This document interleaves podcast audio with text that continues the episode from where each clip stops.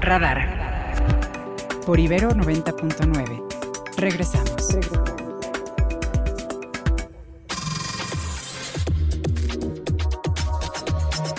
Ya estamos de regreso y eh, bueno, le reporto que eh, el Palacio de Versalles fue evacuado nuevamente.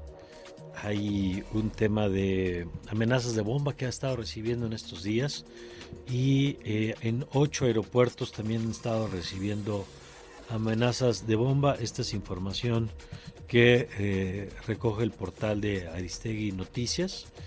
Eh, déjeme darle el dato exacto, es con información de Aristegui Noticias que señala que el, Palacio de Versalles tuvo que ser evacuado este miércoles por una amenaza de bomba. Es la tercera vez desde el sábado pasado y ocho aeropuertos en Francia fueron desalojados que se encuentran en alerta máxima por el tema de la seguridad. Eh, los aeropuertos, déjeme ver si tengo aquí los datos ah, por cierto, el sábado el Louvre, el Museo del Louvre en París también fue eh, eh, desalojado. Y mire, de los aeropuertos, entre otros, están el de Niza, el de Toulouse, el de Lille, el de Biarritz, entre otros de los que han sido afectados. Eh, son amenazas que ha recibido cada uno de los aeropuertos. No es, una no es una amenaza general, sino a cada uno de estos han recibido llamadas en particular. En alguno, por ejemplo, en el de Niza, eh, establecieron un perímetro de seguridad por una maleta que estaba abandonada. Y bueno, pues es que así está el ambiente, ¿no? Así está el ambiente en muchas de las ciudades europeas. Usted sabe lo que ocurrió hace unos días también en un partido de fútbol que se tuvo que suspender a la mitad. Eh, ya no continuaron porque hubo un ataque a, aficionados.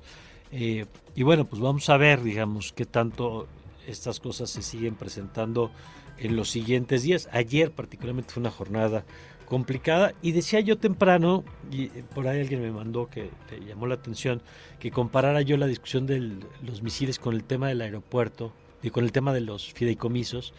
Y es que estamos en esto que algunos llaman la posverdad, que es cada quien cree lo que quiere creer, ¿no? Entonces, si uno está convencido que Israel es culpable, pues en automático lo compra, y si uno está convencido de que Israel es inocente, en automático da por buena las versiones de Palestina, y lo mismo pasa de pronto en la política doméstica, ¿no? Este, como si no hubiera hechos, y los hechos sí existen, o sea, los fideicomisos o afectan o no afectan a los trabajadores.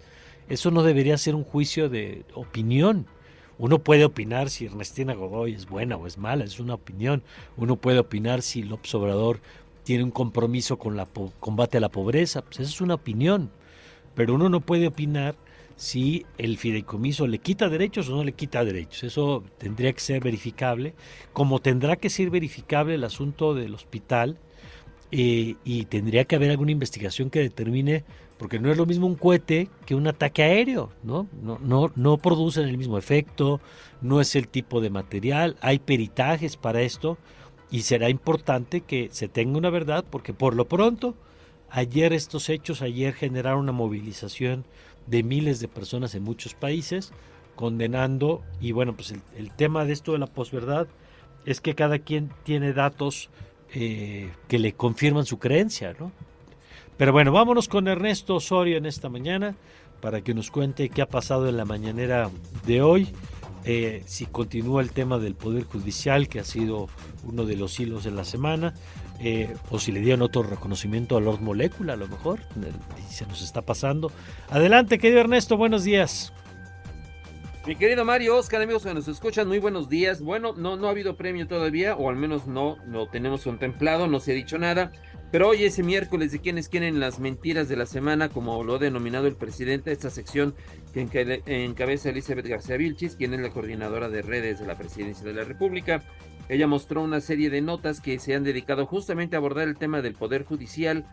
Pide que se proyecten todas las columnas y todas las este, gráficas que tienen que ver y que ya había presentado el presidente en ocasiones anteriores en donde se destacan los privilegios que tenían los ministros o que tienen los ministros de la Suprema Corte, como el hecho de tener una, una cantidad adicional para, para comidas en el Consejo de la Judicatura, siendo que son los mismos ministros los que reciben esa prestación, alguna prestación adicional en materia de salud y bueno, otros tantos privilegios que sí los cataloga el presidente, pero que bueno, fueron mostrados por Elizabeth García Vilchis, ya que dice en los medios de comunicación solamente se contaron 156 notas en esta semana, en los tres días que van de la semana, que dice ella todas se han dedicado en un 90% a cuestionar la extinción de los 13 fideicomisos que ayer se aprobó ya en la Cámara de Diputados. Luego de esa sección, el presidente ya inició con la respuesta a los cuestionamientos de los reporteros. Le preguntan acerca de la contaminación del río Sonora, si es que ya se llegó a un acuerdo con Grupo México. Eh, recordemos que ya el gobierno federal había decretado la finalización de la concesión. El presidente dice que ante este decreto, bueno, Grupo México tomó la decisión de acercarse y de buscar una solución a la contaminación del río Sonora de manera conjunta con las autoridades de la Secretaría del Medio Ambiente dice que se accedió de parte del gobierno de México y que buscarán justamente una solución a ese problema medioambiental en el río Sonora. Celebró que haya tenido esa postura el empresario de Grupo México. Luego le cuestionan acerca de quiénes son los mandatarios que han confirmado su asistencia a la reunión del el bienestar que se va a realizar el próximo domingo con presidentes de América Latina, particularmente de Centroamérica y de algunos países que son de los que tienen la mayor cantidad de migrantes que llegan a la frontera de México con los Estados Unidos.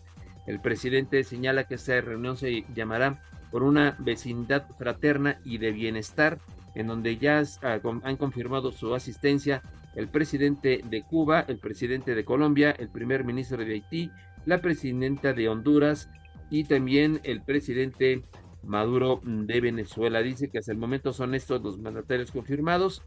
Falta que algunos otros lo confirmen en lo que resta de la semana. Dice el presidente que el problema migratorio debe de verse de manera integral, de manera conjunta y que seguramente muchos países comparten con él la idea de que se deben atacar las causas y que la solución militar o la de colocación de boyas en frontera, en las fronteras, no son una solución.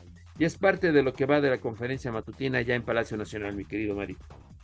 Bueno, pues ahí está, ahí está el tema en este momento y vamos a ver eh, qué más ocurre durante los siguientes minutos eh, y si hay reacciones de los actores a los que el presidente pues, ha ido mencionando a lo largo de la mañana también, en el caso de Grupo México, si es que hubiera eh, otra, otra lectura o si en el caso de los trabajadores cómo se desarrolla, vamos a ver qué pasa. Volvemos contigo un poquito más adelante, Ernesto. Muy buenos días. Buenos días y Oscar, nos ponemos en tus manos que nos tienes más noticias. Estas son las, Estas son las noticias. Pues Mario, les contamos pues 25 años de cárcel a Jesús Alexis Álvarez Ortiz por la desaparición de Mónica Citlali Díaz Recendis, eh, la maestra de inglés de Catepec en el Estado de México, que fue encontrada muerta el 9 de noviembre del año pasado. Jesús se comprobó eh, que fue pareja de la víctima y quien ayudó a los criminales para asesinar a la joven. El Manuel López Obrador envió ayer una iniciativa al Congreso de la Unión para extinguir la agencia de noticias del Estado mexicano Notimex. El decreto propuesto abroga la ley que creó la agencia de noticias como un organismo descentralizado del gobierno y el 2 de junio del 2006. Para el presidente la agencia ya no es necesaria pues dejó de cumplir con los fines para los cuales fue creada. Los transportistas mexicanos celebraron este martes el fin de las revisiones exhaustivas a camiones de carga en la frontera con Texas en Estados Unidos y confían en que sea el inicio de una solución definitiva a esta problemática. El presidente de la Cámara Nacional de Autotransportes de Carga, la Canacar, Miguel Ángel Martínez, consideró que 1.600 millones de dólares se perdieron durante los días que se cerró la frontera con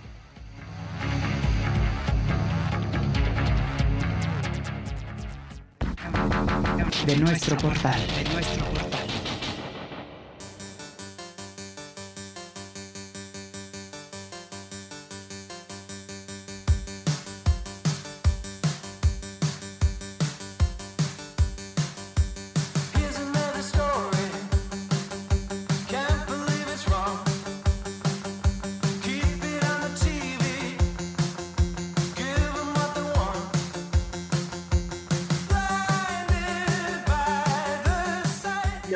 De los Tudor Cinema Club que ya llegan a nuestra página web en Ibero 99 con este reciente sencillo titulado Sure Enough.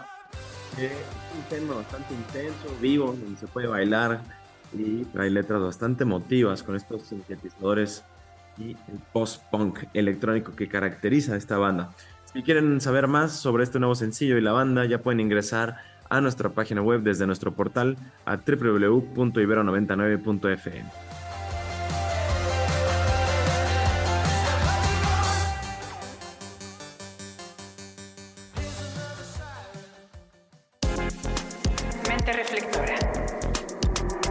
De la energía reflejada.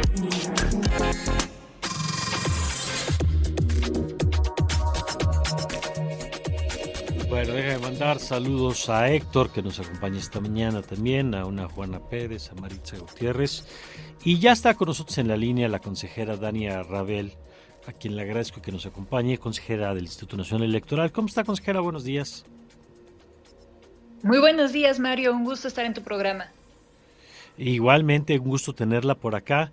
A ver, cuéntenos, cuéntenos, por favor, eh, ¿Cuáles son los fundamentos? Yo creo que podemos empezar por ahí, porque yo sé que ha sido un largo camino para llegar a esta decisión de la paridad y que además pues no es un invento del INE, ni una ocurrencia, ni un capricho, ni un deseo del INE, sino que hay un marco jurídico al respecto que les lleva a esta decisión de establecer, en el caso de las nueve gubernaturas que se van a disputar, incluyendo la jefatura de gobierno, cinco candidaturas para mujeres y cuatro para hombres. Mira, para mí este camino comenzó incluso desde 2014, cuando se hace la reforma constitucional que establece en el artículo 41 que los partidos políticos deben de postular en condiciones igualitarias para el Congreso de la Unión y para los congresos locales a hombres y mujeres. Nosotros sabemos que cuando la Constitución establece derechos, pone pisos, pone lo mínimo, no pone un techo. Sin embargo, desgraciadamente, hemos visto de manera reiterada que cuando hablamos de los derechos de las mujeres, parece que cuando hay un reconocimiento de nuestros derechos, esto se quiere ver como el máximo, hasta ahí llegó. Entonces, cuando se establece eso, pues me parece que justo lo que, trataba de decir el legislador era, eso es lo mínimo que se puede dar en las postulaciones para los cargos de elección popular.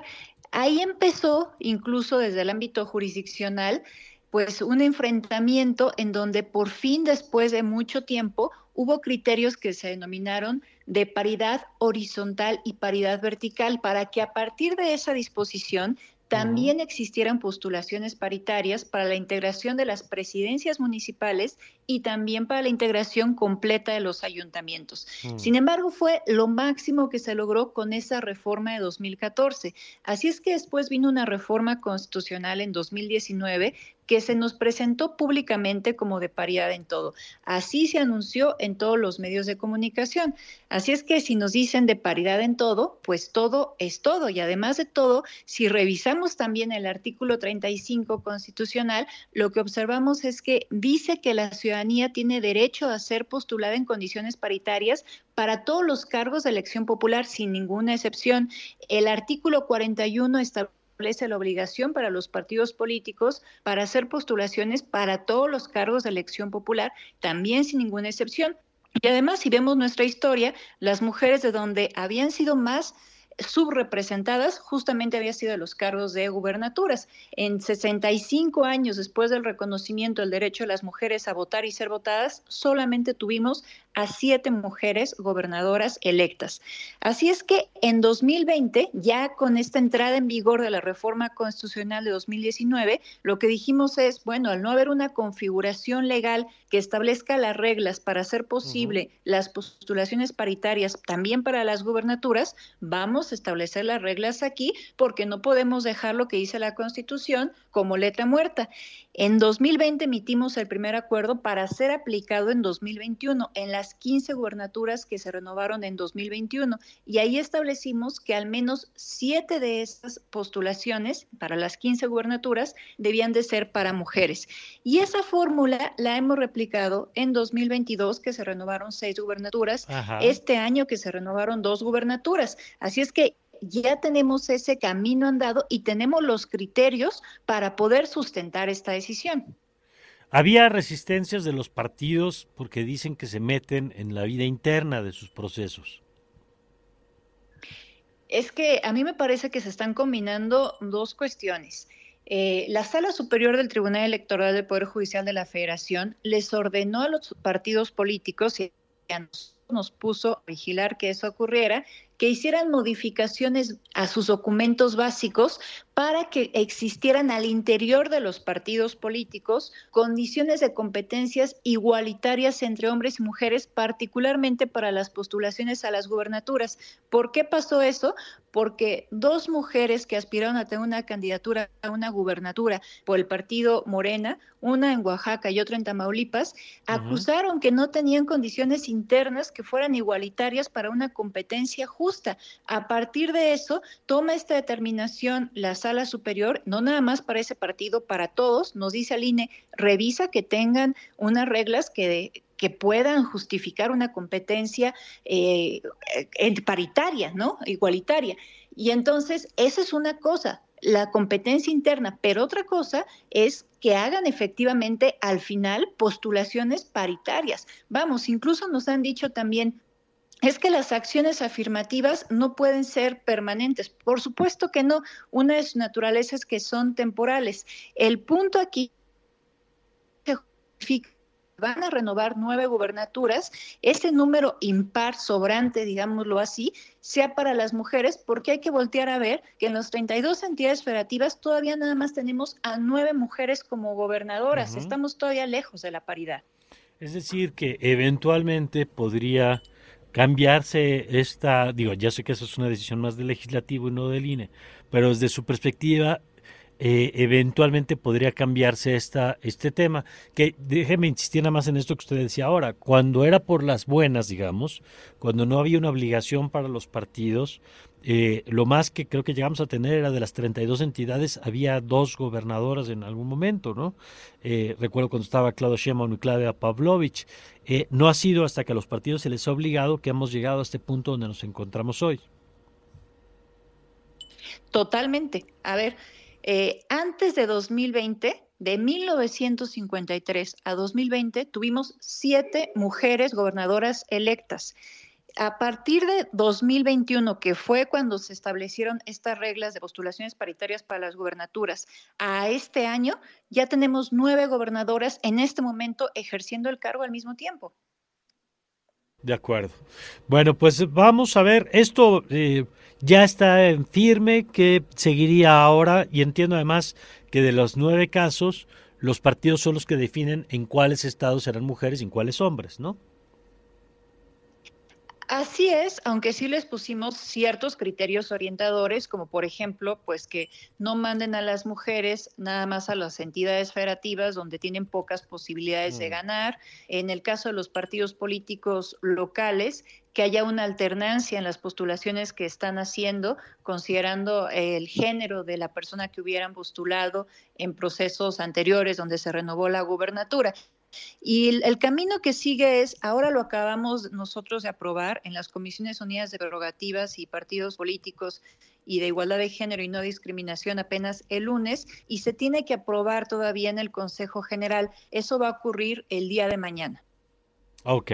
Y con, lo que han, eh, digamos, no tiene una bola de cristal, pero con la información disponible hasta ahora, ¿cuál es su pronóstico?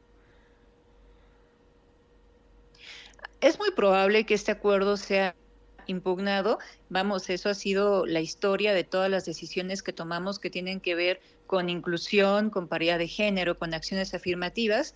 Entonces es muy probable que esto sea impugnado y ya veremos qué es lo que determina en su momento el Tribunal Electoral.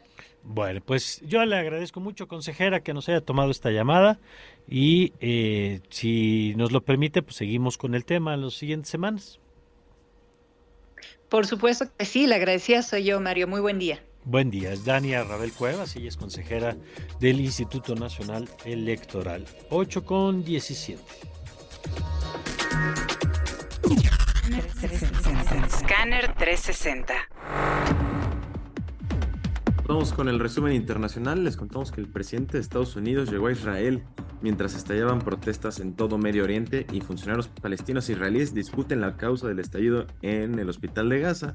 Los líderes árabes también cancelaron una cumbre con Joe Biden ante el incremento de las hostilidades. América Latina. Daniel Novoa, el recién electo presidente de Ecuador, se reunió ayer en el Palacio de Carondelet de Quito con el actual presidente Guillermo Lazo para iniciar el proceso de transición entre ambos. Novoa llegó acompañado por su equipo y un grupo de militantes vitorearon su nombre en la Plaza Grande. Europa. Funcionarios iraníes advirtieron de que el conflicto entre Israel y la organización jamás se extenderá en caso de una escalada de la ofensiva del ejército israelí sobre la franja de Gaza, según la agencia de prensa iraní. El ministro de Asuntos Exteriores iraní también se reunió el fin de semana en Qatar con el líder de Hamas, Ismail Ainjay, que se conocieran los temas de esta reunión.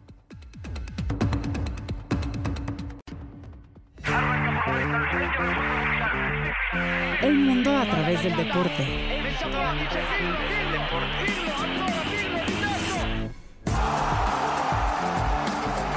90.9. Y ahora sí es tiempo de irnos largos y tendidísimos en Crack 90.9, toda la información deportiva. Y ahora sí los detalles del 2-2 de Alemania contra México. Mi querido Omar, muy buenos días.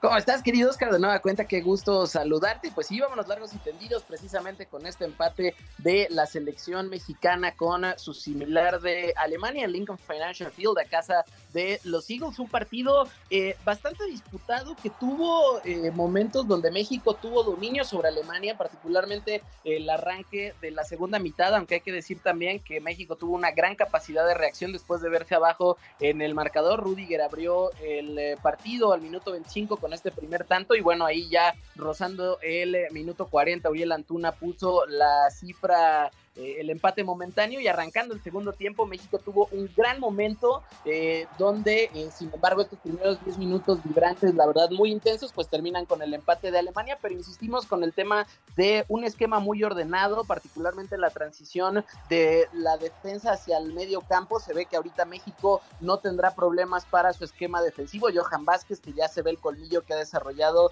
en Italia y se le ve como una de las figuras importantes de la selección. Y también dicho sea de paso Santiago Jiménez que tuvo una actuación discreta, pero bueno, pues también en ese proceso de irse adaptando a lo que es una selección mayor, pero eh, gran nota para México que se lleva una victoria y un empate con dos eh, rivales durísimos, Gana y esta selección de Alemania. Por otro lado, Brasil terminó una racha histórica de 37 partidos sin perder en las eliminatorias sudamericanas rumbo a una Copa del Mundo. Ayer Uruguay los venció 2 por 0 y mantuvieron ahí la ventaja en Montevideo. También sorpresiva victoria Venezuela 3 por 0 sobre Chile, Paraguay 1 por 0 que venció a Bolivia, Ecuador y Colombia empataron a 0 y Argentina, por supuesto, de la mano de Messi, derrotaron a la selección eh, peruana. Con esto Argentina se queda como el único equipo con paso perfecto, cuatro victorias, el mismo número de partidos. Uruguay escaló a la segunda posición de la eliminatoria, Brasil se desplazó al tercer lugar y Venezuela está en la cuarta posición. La verdad es que es extraño ver a la Vinotinto en este punto, pero un gran arranque que ha tenido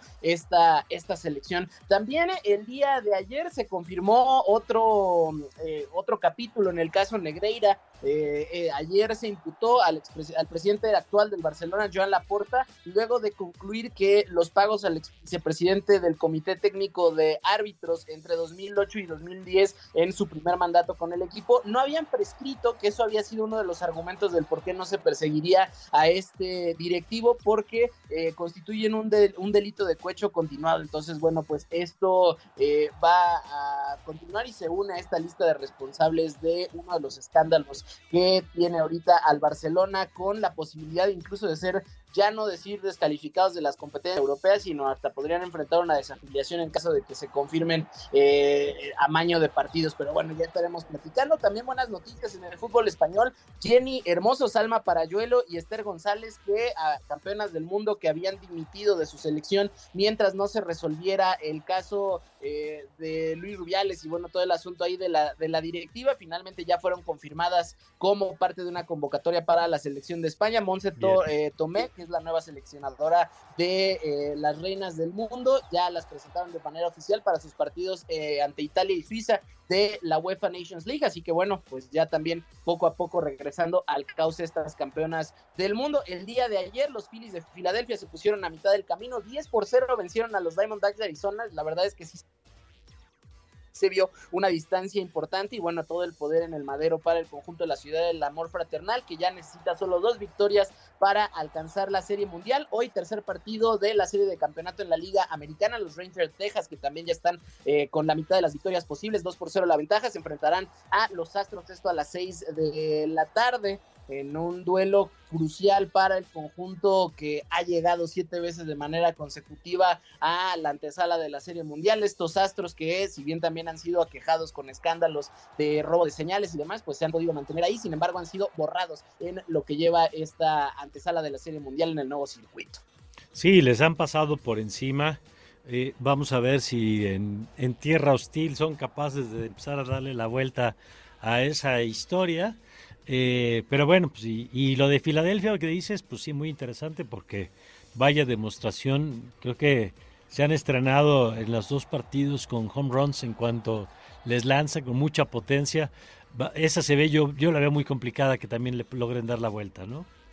Sí, la verdad es que sí vemos, insisto, una distancia. El montículo de Arizona ha sufrido muchísimo. La verdad es que uno no se explica por qué la serie contra Milwaukee no se extendió demasiado ni, ni tuvieron realmente partidos maratónicos, algo que pudiera encontrar. La verdad es que ha sido simplemente mala actuación desde, eh, desde la apertura y bueno, pues sufriendo entre el segundo y tercer tercio del eh, partido, ¿no? Cuatro carreras en la sexta entrada, cuatro carreras en la séptima que terminan por perfilar esta paliza y bueno, pues también destacar a Kyle eh, que en tres turnos al bat se llevó dos eh, imparables, una base por bolas y produjo un par de, eh, par de carreras, así como par de cuadrangulares. Entonces, bueno, pues también destacar la labor del conjunto de Filadelfia, que viene ya el día de mañana, estará disputando su tercer partido, eso sí, ya en Arizona, lo cual también, por supuesto, cambia el escenario. Bueno, pues sí, vamos a ver qué tanto pesa eso. Gracias, querido Mar. Seguro, querido Mario, ya nos escuchamos el día de mañana. Ya saben que me pueden encontrar en arroba Omar RGC. Les mando un fuerte abrazo. Abrazo de vuelta para nuestro querido Omar García.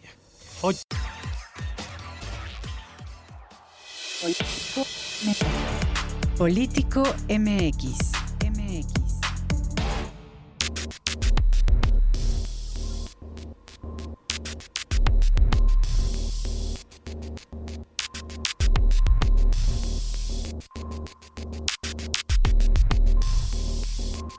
8 con 25 ya se encuentra con nosotros Alfonso Basilio, socio y director de Político MX, como todos los miércoles, a quien saludo con mucho gusto. Poncho, ¿cómo estás? Hola, ¿qué tal? Eh, pues los saludo mucho gusto, y con mucho gusto allá en la cabina de Ibero 90.9, por supuesto a toda la gente que nos escucha a través de la frecuencia. Y pues sí, em, yo lo que quiero analizar hoy con ustedes es, em, si bien hace unas semanas en este mismo espacio hablábamos del destape de Omar García Harfuch, ¿no? De Clara Brugada, de la definición de candidaturas. Creo que, y, que en ese entonces parecía, ¿no? Que algo se inclinaba mucho hacia Omar y parecía que todo ya estaba muy decidido y tranquilo, pues se ha, se ha convertido en una guerra interna bastante dura y bastante evidente eh, hasta este punto que estamos hablando. Y el hecho de lo que sabemos, más allá de que las formalidades del proceso del partido, eh, de que se van a levantar las encuestas, que el próximo 30 es cuando se va a anunciar la decisión definitiva de quién quedaría como coordinador o coordinadora, pues también nos está hablando de cuál es el proceso que está viviendo Claudia Sheinbaum como líder, lideresa del movimiento de la 4T, y en donde, eh, pues para muchos de nosotros es evidente desde el análisis que ella se inclina por que Omar García Harfuch sea el candidato de, Morena y de la Alianza eh, de la 4T aquí en la Ciudad de México. Pero ¿qué es lo que pasa cuando esa inclinación y esa decisión pues se ve, se ve este, competida? Cuando, ¿qué pasaría si es que no queda Omar? Que existe esa posibilidad, por supuesto. Eh, pues entonces también el liderazgo de Claudia se vería afectado de alguna u otra manera. Y creo que es algo que vale la pena analizar. Vamos rápido, este, analizar qué es lo que pasa en este punto. Eh, Omar García Harfuch se destapa, el secretario de Seguridad Pública, él está arriba en prácticamente todas las encuestas, eh, no solo en el ranking que tenemos en Paul, sino en prácticamente todas las mediciones, él aparece arriba, él conecta con la clase media, es decir, él conecta sí con los sectores de Morena, pero también conecta con, eh, digamos, mucha parte de la población que a lo mejor no es eh, un votante natural de la 4T, pero con Omar pues, pudieran inclinarse a votar por él, ¿no? Y por supuesto tiene cierta imagen positiva después de eh, ciertos resultados que dio en temas de seguridad, que eso también es relevante, si bien es cierto que la ciudad no es que sea la más segura del país, eh, cuando menos hay una percepción de que gracias a él, digamos que se, dieron resultados, ¿no?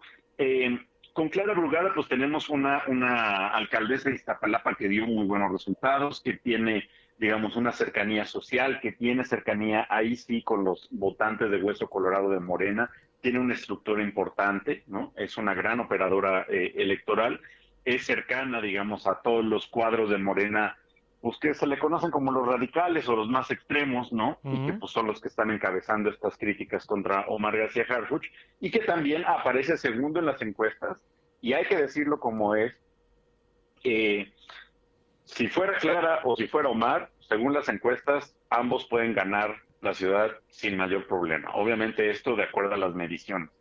Seguramente se cerrará un tanto cuando ya estemos en, el momento de los comicios, pero... Eh, pero digamos que los dos, en teoría, podrían asegurar este, la victoria de Moreno. Entonces, eh, ciertamente, en este punto estamos viviendo pues unas críticas en donde pues hablan, ¿no? De, este, cómo nos va a gobernar un policía, ¿no? Incluso hasta despectivas, me atrevo a decir. Eh, obviamente, pues todo mundo tiene derecho a su opinión, todo el mundo tiene derecho a argumentar y a, y a opinar sobre cuál candidato o candidata, pero pero sí creo que esto va más allá. Y aquí es, este es el punto del comentario, ¿no? Eh, Claudia claramente se inclina por Omar. Es una apuesta que, pues de acuerdo a las columnas y de acuerdo a la información que tenemos, ella está haciendo y que logró, digamos, la, el visto bueno del presidente y que está haciendo, pues, eh, digamos, no, no están de acuerdo muchos del partido. Y no está pasando lo que ocurría con AMLO. Digo que con AMLO, digamos, Sí es cierto que si designaba un candidato había el que no quedaba seguramente se enojaba y a lo mejor impugnaba, pero aquí hay una competencia muy fuerte por la decisión eh, de, o la inclinación que tiene Claudia y pues sí hay una posibilidad de que no quede, lo cual, de nuevo, como una primera decisión de su liderazgo en el movimiento, pues la, la, va a marcar si es que no queda. Eh, pues digamos para el resto de lo que de lo que venga. No sé ustedes qué sí, Sí, sí, sí. Ayer platicábamos este tema con Ernesto Núñez y con Pancho Garfias y decía Ernesto algo interesante que él creía que eh, esta decisión del INE de poner hombres y mujeres, incluso escuchaba ahora a la consejera Dania Rabel que sugería tener procesos de alternancia, ¿no? Que donde postular un hombre mujer, un mujer hombre, pues que eso podría ser hasta una coartada para eventualmente cambiar la señal de que no fuera Omar García Harfuch y atribuirlo más al INE que a un revés a la primera decisión de Claudia Sheinbaum, ¿no? Que fuera, porque eh, es interesante lo que apuntas, ya se ha convertido no solamente en la discusión sobre quién es el candidato o la candidata de Morena, sino sobre si se sostiene una decisión de Claudia Sheinbaum o es revertida, ¿no? Pareciera que ya se convirtió en otra cosa. Sí, y, creo que lo del INE es, es, totalmente cierto y esa discusión está todavía pendiente ahora que, sea la sesión del Consejo General. Eh, y ahí también se van a decidir muchas cosas, no solo de Ciudad de México, sino del resto de los estados. Entonces, eh, para mí, creo que hay que poner atención a esto desde el punto de vista de, la decisión para Claudia y lo que significa para ella como líder del movimiento, ¿no? Em, entiendo, ¿no? Los procesos dentro del partido, pero sabemos pues, que ella tendrá, este, digamos, sus favoritos o tendrá quien confíe más para las designaciones.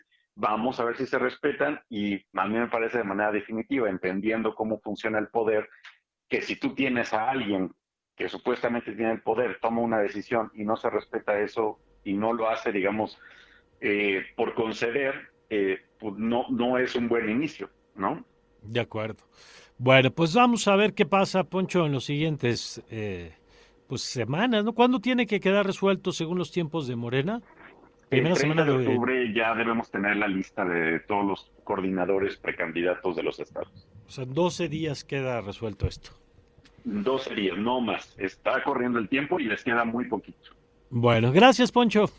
Un fuerte abrazo. Sigan a Político MX para esta grilla y otras que están pasando ahorita en la elección y a Pol.mx. Muy bien, gracias Poncho, como siempre. Alfonso Basilio, socio director de Político MX. Radar por Ibero 90.9. Por Ibero 90.9. Estamos de regreso.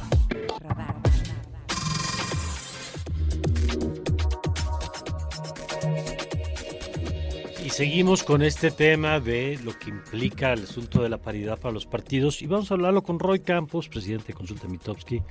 Querido Roy, ¿cómo estás? Buenos días. Buenos días, Mario, gusto en saludarte. Igualmente. Oye, eh, te he escuchado en algunos análisis, escuchaba con, con Denise Merkel el otro día, y es interesante cómo esta decisión del INE de si son cinco mujeres o cuatro mujeres las que tienen que llevar los partidos, es interesante cómo lo que parece para nosotros a lo mejor una abstracción, pues tiene implicaciones concretas para aspirantes en todo el país, bueno, en esos nueve estados por lo menos, ¿no? Totalmente, totalmente. Mira, en muchos estados, yo que estoy más o menos viendo estado por estado, muchos de, la, de las aspirantes y los aspirantes siempre te dicen, mi posibilidad pasa por la definición del género. Ok. O sea, así, ¿por qué? Porque, eh, imagínate, Mario Delgado llegó a decir que la Ciudad de México se iba a elegir y fuera de la Ciudad de México iba a ser cuatro hombres y cuatro mujeres. Y al final iba a haber cinco hombres y cuatro mujeres. El hecho de que te cambien, te digan una mujer más, que algo podría ser tan sencillo para decir, pues una candidata, pues cambia la posibilidad del futuro de un Estado. O sea, el futuro de un Estado se puede alterar por esa decisión de ponerle al que salió adelante. A ver, ya se ha dado casos, en Morena sobre todo, que el que gana la encuesta no es candidato. Ya se han dado casos, que la, el género te cambia el candidato. El año pasado vimos, por ejemplo, que el doctor Enrique se quejó en Durango porque no fue candidato, o Susana Harp se quejó en Oaxaca. Eh, o sea, sí ha habido de ese tema, ¿no? Entonces, ¿qué tenemos hoy? Por ejemplo, la posibilidad de Margarita González en Morelos, pues se aumentó al ponerse que haya mujer la posibilidad de SACIL en Chiapas aumentó si hay una mujer más. O sea, siempre ese tipo de cosas está alterando todo. Y al PAN y al PRI los va a meter en otro problema. Porque lo primero que van a hacer los partidos del frente, se van a repartir los estados y le van a decir, tú PRI, postula en Tabasco, en Chiapas, y tú PAN, pues ya vas a postular en Guanajuato, en Ciudad de México, etcétera. Sí, ¿no? Pero entonces lo que puede contestar del PRI, oye, pues es que el lugar donde me diste a mí, tengo hombres, no tengo mujeres. No me, pues no, no me metas a mí la, la, la, la cuota de 5-4, que es para los nueve, ¿cuánto les toca ahora al PAN? Sí, porque los... Porque los partidos no son los que deciden en qué estados, ¿no? O sea, el chiste es que sean cinco aspirantes. Cinco. Cinco mujeres, cinco mujeres y cuatro hombres, es la propuesta, para empezar, es la propuesta. Claro. ¿No? Yo creo que se va a terminar aprobando, ¿eh? yo creo que va a terminar siendo así, cinco mujeres y cuatro hombres, un poco para emparejar el marcador que hoy en día tenemos nueve y veintitrés. Así es, de acuerdo. Oscar, tú tienes una pregunta para Roy. Sí, Roy, buenos días, te saluda Oscar Reyes. Y esta, en caso de, como bien dices, que se apruebe esta decisión del INE, ¿qué tanto podría abundar a rompimientos internos o fricciones entre los mismos candidatos que buscaban ya o que la, pensaban que tenían segura su posición? Mira, en algunos casos, por ejemplo, hay un caso específico, Puebla. En Puebla todo el mundo estamos viendo el pleito entre dos primos, entre Nacho Mier y Alejandro Armenta, son los que van adelante en las encuestas. O sea, van adelante en las encuestas y está y hay fuerza y la, y todo el mundo estamos viendo que, pero también hay mujeres inscritas. Y entonces ya se está hablando de la posibilidad de que para solucionar el conflicto, pues resuelvan ahí y metan a una mujer, donde está Claudia Rivera, que fue alcaldesa, o Olivia Solomon, que Salomón, que, que es secretaria de gobierno, y que ahí podría ser una solución. Bueno, pero entonces con esa solución ya se habla de que Alejandro Armenta podría ser el candidato de Movimiento Ciudadano. Mm. O sea, sí, hay posibilidades de rompimientos en algunos estados, en algunos estados. No creo que en Morena tengan mucho efecto. Históricamente en Morena ha habido tres rompimientos, tres rompimientos de que no les gusta... ¿El de Durango? el, de, no, el de Durango no rompió, Coahuila. Digo Coahuila, pero el de Coahuila, Luego, José, Luis Pech, eh, que era senador en, en Quintana Roo, que terminó también de candidato, perdió también.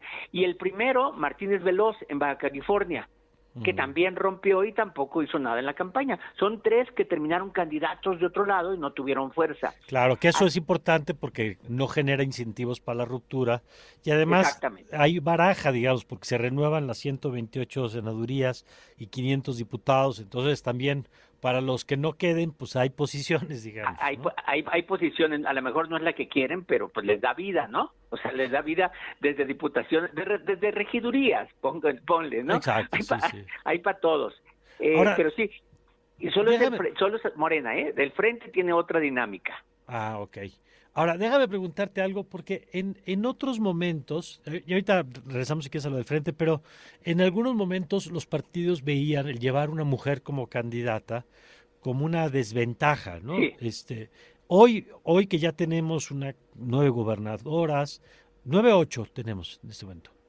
Nueve, nueve. Nueve. Nueve, Nueve gobernadoras. Y, y- y- la de Claudia sería diez, ¿no? Pero pidió licencia. Ok, Pero que ya te, ah, muy bien, que ya tenemos eh, dos candidatos a la presidencia. ¿Eso es una variable o ya no lo ves? ¿Qué tanto el tema de género termina siendo una variable relevante para el electorado en este momento? No, nada, nada, nada. No, ya- ya, ya perdió ese sentido. Mira, cuando decían, y la gente vota por una mujer, pues a ver, ya hemos tenido mujeres en el norte. En este momento tenemos dos, Marina Ávila y Maru Campos, y ya tuvimos a Claudia Pavlovich. En el Bajío, donde tenemos a Tere, eh, a Tere, a Tere Jiménez en, en Aguascalientes, en el centro, que tenemos Tlaxcala, eh, Ciudad de México, o en el sur, con Guerrero, Campeche ya- ya- en el occidente, o sea, ya no hay de que tal región no los quiere, no, Mm. ya yo creo que el ser mujer o hombre ya no es, sino más bien es su historia de vida, su, su posicionamiento, afortunadamente, afortunadamente, Claro. pero para llegar a eso, sí fue necesario la ley, Claro. sí fue, sí fue necesario, si no, los hombres no te ceden espacios. Por las buenas no pasó, Roy. Exactamente. O sea, el- la- la- los que se el- los que se quejan de las cuotas de género, todo ese tipo de cosas, bueno, fueron necesarias. Y en- no y empezaban con unos porcentajes, ya después el 50, ya Oye, creo y además, hay, hay- hay cosas que deben de cambiar todavía, ¿no? Pero Claro. porque por, por ejemplo, hay una hay propuesta de alternancia que te Mm. dice, ¿no? Si un partido postuló en una en una elección un hombre, que en la siguiente postule una mujer. Sí, pero eso también te rompe alianzas, porque ¿qué pasa si me alío con alguien que postuló mujer y yo postulé hombre en la anterior? Ya no me voy a poder aliar porque no podemos postular lo mismo. Entonces, no, hay, hay cosas que deben de cambiar. De acuerdo, y hay que decir, además, ya que lo mencionabas, que cada vez que se ponía una regla para incentivar la paridad, se inventaban la forma de no cumplirlo. Entonces, Exactamente. o las mandaban a los lugares no competitivos, o el caso de las llamadas Juanitas, donde las llama, las nombraban para que después las renunciaran y llegaran los esposos, ¿no? No, a sí, claro, ¿no? Y se dieron casos, luego se quitaron, entonces ya la suplencia tiene que ser del mismo género. En las listas de plurinominales a las mujeres los ponían en los últimos lugares para que no entraran, entonces se generó alternancia, hombre-mujer, y luego siempre ponías primero un hombre. No, ya se generó que si en la elección pasada pusiste primero un hombre, ahora tiene que ser primero una mujer. Y, y- pero todavía, por ejemplo, en el caso reciente, ¿tú recuerdas quién postuló Morena en Querétaro en la última elección? A lo mejor ni te acuerdas. No, ¿no? era Celia. Pero es que ¿Quién? pues, mandó una mujer porque sabía que iba a perder, mandó a Mm. Celia Maya pues Ajá. a perder, porque no estaba perdido. En Aguascalientes postula una mujer, ¿por qué? Mm. Pero un estado que podía perder. Entonces las mujeres fueron mandadas a los que competitivamente no teníamos mucho chance. Ok. Entonces, Pues ahí. esperemos que tampoco ese tipo de cosas pasen, porque ahora Morena puede decir, bueno, si mis estados a perder son Yucatán y Guanajuato, pues ahí puedo tener a la mujer extra que vaya. Claro, claro, esa puede ser la lógica. Pues vamos a ver cómo se siguen moviendo estos temas, Roy. Eh, vienen semanas de definiciones y siempre te agradezco la oportunidad de platicar contigo. Al contrario, Mario, saludos a todos por allá. Gracias, Roy Campos, presidente de Consulta Mitowski. 8 con 45.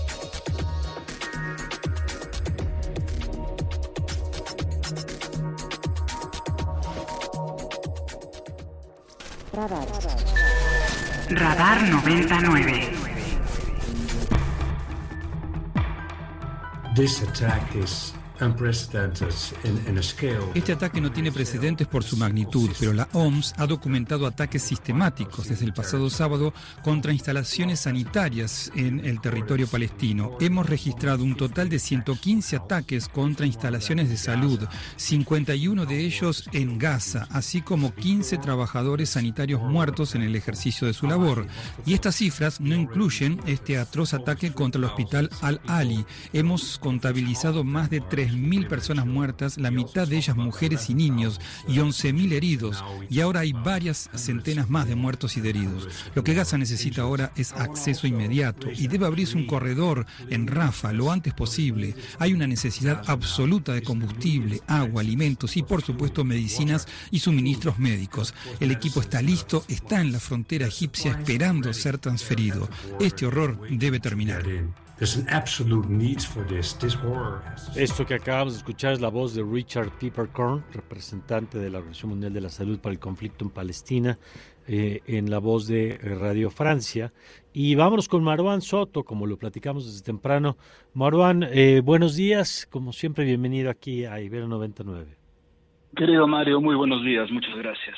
Oye, pues eh, queríamos conocer tu perspectiva sobre lo de ayer, porque eh, parece que sí es un punto, eh, no sé, no, no diría yo de quiebre, pero sí un punto que acelera, digamos, temas, me refiero a, los hechos del hospital, en donde por el momento pues tenemos diferentes versiones de lo que ocurrió, en lo que no hay diferencia es en que fue un hecho eh, trágico en donde se encontraban refugiadas muchas familias, no solamente personas enfermas, sino que estaba siendo un punto de, refugio también de los desplazados y que ha provocado pues, intensos efectos y reacciones desde ayer por la tarde, Marwan. Sí, a ver, eso lo que dices creo que es lo más importante que hay que recalcar. Más allá de las distintas versiones, que ahora las podemos recapitular porque para entender el nivel de desastre y confusión, estamos hablando de un espacio donde había mujeres y niños y la suma de víctimas, víctimas en esas condiciones, mujeres y niños en un hospital, es, eh, es particularmente alarmante teniendo números que pueden ir desde los 300 hasta los 800. ¿Qué es lo que sucedió más o menos como para tratar de dibujar el entorno y por qué la confusión? Se avisa primero que había una explosión en un hospital, en el hospital Arali en Gaza, esa explosión, a partir de distintas versiones, se responsabilizaba a el Estado de Israel dentro de las distintas incursiones que ha hecho, incursiones que tampoco son muy distintas a lo que vimos ayer. Por otro lado, del lado de Israel hubo en las primeras horas, al principio, una versión en la que decían que sí se había avisado del, uh, del bombardeo. Normalmente las fuerzas israelíes, ya sea en este o en otros espacios, avientan algún aviso, se llama un knock-off bomb, que es una, una carga sin explosivo que avisa de que va a venir una, un ataque. Hubo una primera versión donde dijeron eso, luego dijeron que fue un cohete de la yihad islámica, luego dijeron que fue otro del, eh, de Hamas. Entonces se había ya en ese momento abierto la puerta a cualquier tipo de versiones. Por otro lado, hubo algo que fue particularmente extraño. Eh, en general, todos los países vecinos, los países árabes, se salieron a condenar a Israel. Esto podría alguien asumir que siempre ocurre, no, no es cierto, no siempre ocurre, y no ocurre en particular con algunos actores regionales, particularmente podríamos estar pensando en Emiratos Árabes Unidos, que es quizá la voz más directa en comunicación de los países árabes con Israel, que enseguida había, había los había responsabilizado. Esto detonó una serie de eventos que también son muy preocupantes y nos sumergen un poco en el desastre. ¿Cuáles son esos eventos? Por un lado, un número gigantesco de protestas en distintos lugares, protestas en contra de o consulados de Estados Unidos o incluso en oficinas, oficinas de Naciones Unidas, que remarcaban la respuesta del enojo por parte de la comunidad árabe en contra de lo que se estaba entendiendo para ese momento. Al mismo tiempo venía otra cosa. Sabemos que en este momento se encuentra el presidente Biden en Israel, la visita de Biden a Israel, que fue una visita anunciada, no es una cosa sorpresiva de ayer, se había anunciado al punto en que se había planeado junto con esa visita una visita a Amán por invitación del rey Abdullah, donde se encontraría Biden con, por un lado, el rey Abdullah, obviamente, por otro lado, con Sisi de Egipto, por otro lado, también se estaría reuniendo con Mahmoud Abbas de la Autoridad Nacional Palestina. De inmediato, Mahmoud Abbas cancela su participación dentro de esta reunión para después el rey Abdullah cancelar o posponer la reunión. Ese era el ambiente que nos estábamos enfrentando. ¿Qué es lo que sucedió después, conforme fue avanzando la tarde en, en hora de México?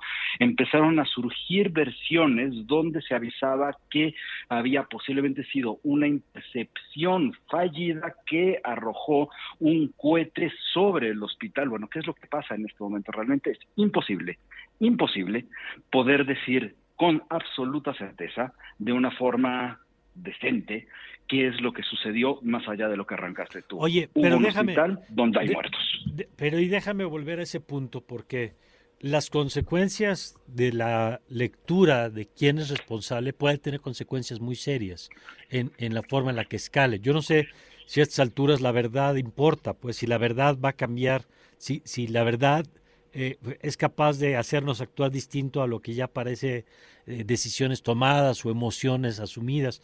Pero debería haber, supongo que alguna forma, Maruán, de hacer, no sé si un peritaje, porque no es lo mismo un misil que un cohete o un ataque aéreo que un cohete, eh, no es lo mismo el impacto que tiene en la zona de destrucción. O sea, no sé, mi pregunta es si técnicamente es posible determinar realmente qué pasó más allá de la... Técnicamente de es posible posturas. determinarlo. Ha habido algunas versiones alrededor de la responsabilidad, tanto por el presidente Biden hace unos momentos en una Ajá. conferencia de prensa, como por parte de los servicios israelíes, que evidentemente se contrapondrán con los distintos servicios del, ah, del lado particularmente de Hamas. Ahora, hacia las posibilidades en este momento hay que tomar en cuenta un aspecto más. Cuando estamos hablando de inteligencia y de capacidad de observación, no solo Israel y Estados Unidos cuentan con posibilidades dentro de la zona. También tenemos la inteligencia por parte de los países del Golfo que no son, no se quedan tampoco muy atrás. Que en este momento cualquiera de estas versiones son distintas a la que se podría esperar eventualmente a partir de una investigación, de una investigación independiente, internacional y demás, que hay que asumir la realidad. En este momento es imposible siquiera pensar en ella. No tiene ningún sentido siquiera andar especulando sobre los resultados de una investigación que no hay forma de que pase. ¿Por qué no hay forma de que pase? Por el entorno en el que nos encontramos. Y aquí viene la parte más preocupante quizá, el entorno en el que estamos construyendo las cosas. Hay una relación de actos y consecuencias que parece que se nos olvidan en este tipo de situaciones. Jamás sabía después de su ataque de hace dos sábados cuál iba a ser la reacción o el margen de reacciones del Estado de Israel. Israel reacciona con lo que ha estado haciendo, Sí. lo cual genera otro tipo de reacciones. Después sucede lo de ayer que genera una secuencia de distintas reacciones, incluyendo los impulsos de las ah, de las distintas marchas. Pero se nos puede, tampoco se nos puede olvidar lo que sucedió hace tres, cuatro días dentro de esta misma construcción de entornos. Si quieren llamarles narrativas, llamémoslas narrativas, son entornos que se construyen a partir de la relación de acciones y consecuencias. Hubo en Illinois, creo, creo que en Estados Unidos, pues, un eh, ataque en contra de una mujer y su hijo por ser musulmanes. El niño de seis Ujú. años fue asesinado. Luego, en Bruselas, dos días después, hay un fundamentalista que bajo el nombre, él se hace llamar bajo el nombre del Daesh, del Estado Islámico, que asesina a dos suecos a partir también de Ujú. que había distintas tensiones hacia eh, la idea de profanación del eh, texto sagrado por parte de los suecos. Entonces estamos construyendo un entorno que es una bola de nieve, no solamente dentro del conflicto, sino hacia alrededor. Hay hacia el hospital, en muy, de forma muy, muy precisa, una cosa que tomar en cuenta. ¿Por qué sucede esto? Y la razón es relativamente sencilla de entender si entramos en los códigos de acciones y consecuencias. Ujú. No hay manera de que una operación como la que se está llevando en contra de Hamas en un territorio como el de Gaza no termine eventualmente por tener este tipo de acciones. Ujú. Voy a insistir en algo que he repetido en los últimos, eh, en la última semana y media. Cuando tienes un espacio de cuatro metros cuadrados, estás tú ocupando un metro y haces frontera con los otros tres. No hay Ujú. manera de que no suceda así, es mera, mera física, pues, ¿no? Entonces, cualquier tipo de acción que se pueda hacer con los bombardeos que se han transformado en una especie de eufemismo para no hablar de la de la incursión terrestre por sus propias dificultades están dando un resultado similar a la de la incursión terrestre. Si se avientan misiles, si se avientan ataques aéreos en contra de una geografía como la que se tiene en Gaza, estas cosas pueden pasar, ya sea porque efectivamente fue un error de intercepción, ya sea porque fue un ataque discriminado, ya sea por la razón que querramos. Esto, lo que pasó en Aladi, es una muestra de la imposibilidad de tener una operación como la que se está efectuando sin el costo humano que estamos viendo.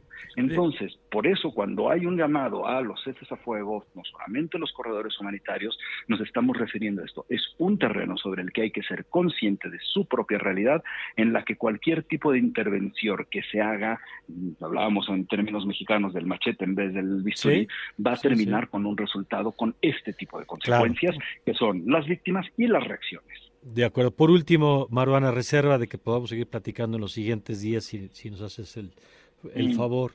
Eh, eh, ¿Cómo estás viendo las, yo, creo que esto es un tema de probabilidades y escenarios, digamos, ¿no?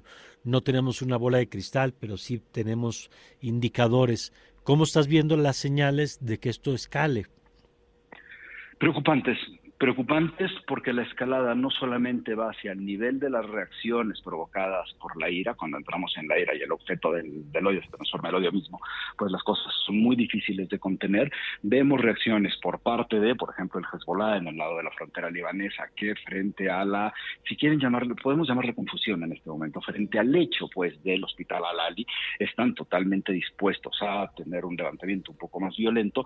Si uno prestaba atención o tenía acceso a las canales, por ejemplo, de Telegram de Hamas o del Hezbollah, se veía como a las horas de ayer, después de la, explosión de Al-Ali, empezaba a transformarse la misma explosión en un instrumento de reclutamiento mm. para quienes no habían ya participado dentro de los, eh, las distintas confrontaciones. Entonces se hace particularmente difícil por estas reacciones y por otro lado, porque en el momento en el que se van retirando las opciones de diálogo, no solamente la reunión que había organizado el, el rey Abdullah, sino en el momento en que las distintas voces se no hay manera de que encuentren un espacio común de diálogo, el único resultado es la escalada. Te perdimos un poquito. Cuando no hay espacio para el diálogo, ¿qué? las únicas opciones será en la escalada. Ya, pues sí. Marwan, gracias como siempre por ayudarnos a poner en perspectiva las noticias. Querido Mario, muchísimas gracias. Buen día. Buen día, Marwan Soto Antaki. Eh, ya casi nos vamos. Eh, vamos a seguir, por supuesto, con este tema. Vamos a seguirle mañana y pasado y lo seguiremos porque este tema está en el centro de la conversación mundial. Eh, antes de irnos nada más, gracias a quienes se comunicaron con nosotros, se ganaron el premio Elsa del Toro y Fanny Maritza. Y creo que tienes uno más, querido, un regalo más, Oscar. Así es, Mario, tenemos todavía un regalo más para el auditorio. Es un disco de aniversario de aquí, Ibero 99. Se lo vamos a dar a la primera persona que nos mencione tres de las notas que hemos tratado aquí en Radar 99. Y nos manden su nombre completo y correo por WhatsApp. Les repito el número, es el 55 529 2599. Muy bien, ¿y se van a ganar qué? Van a ganar un disco de aniversario de Ibero 99 y yo ya tuve eh, la oportunidad de tener uno el año pasado y la verdad muy recomendable, una joya. Muy bien, pues bueno, pues si con eso nos vamos a ir. Eh, ya se nos acabó el tiempo, nos falta tiempo de pronto para seguir todo lo que está pasando, procesar, pero mira, aquí hacemos el esfuerzo todas las mañanas de, desde la Universidad Iberoamericana tratar de, encontrar entre todos sentido, en la medida de lo posible, a todo lo que está ocurriendo con todos los temas en México y en el mundo. Así que gracias por acompañarnos. Oscar Reyes, nos vamos. Vamos, Mario. Muchas gracias a ti y a toda la gente del auditorio Isra. Nos escuchamos el día de mañana. Gracias a Sofía Garfias, gracias a Roxana, gracias a Gio, a, Isra, por supuesto, a todo el equipo que hace posible este programa. Eh, yo le invito a que continúe con nuestra programación y la esperamos mañana desde las 7 de la mañana. Yo soy Mario Campos y le deseo, como siempre, que tenga usted un magnífico, pero un magnífico día.